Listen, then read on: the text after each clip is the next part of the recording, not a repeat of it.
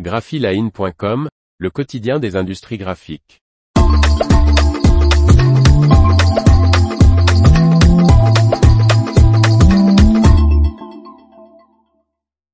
La papeterie que l'air de Grèce passe du charbon à la biomasse. Par Faustine Loison.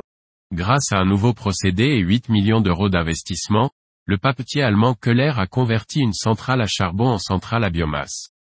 Après plusieurs mois de travaux, les premiers tests de la centrale électrique convertie ont démarré à la papeterie de Grèze en Allemagne appartenant à Keller. Pour environ 8 millions d'euros, le groupe allemand a converti la centrale électrique de ce site de production qui emploie plus de 100 personnes, passant d'une alimentation au charbon à un fonctionnement aux fractions fines de bois. Les équipes de Keller Renewable Energy, qui fait partie du groupe Keller, ont en effet réussi à développer une technique permettant d'utiliser ce type de biomasse comme combustible dans la centrale électrique au charbon existante.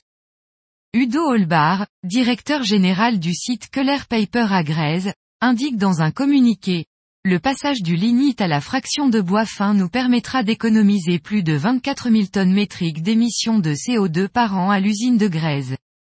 Le groupe allemand Keller s'est fixé pour objectif d'ici 2030 de produire plus d'énergie qu'elle n'en utilise dans ses cinq usines à papier, qui sont toutes situées en Allemagne, et de réduire ses émissions directes de gaz à effet de serre de 80% par rapport au niveau de 2022.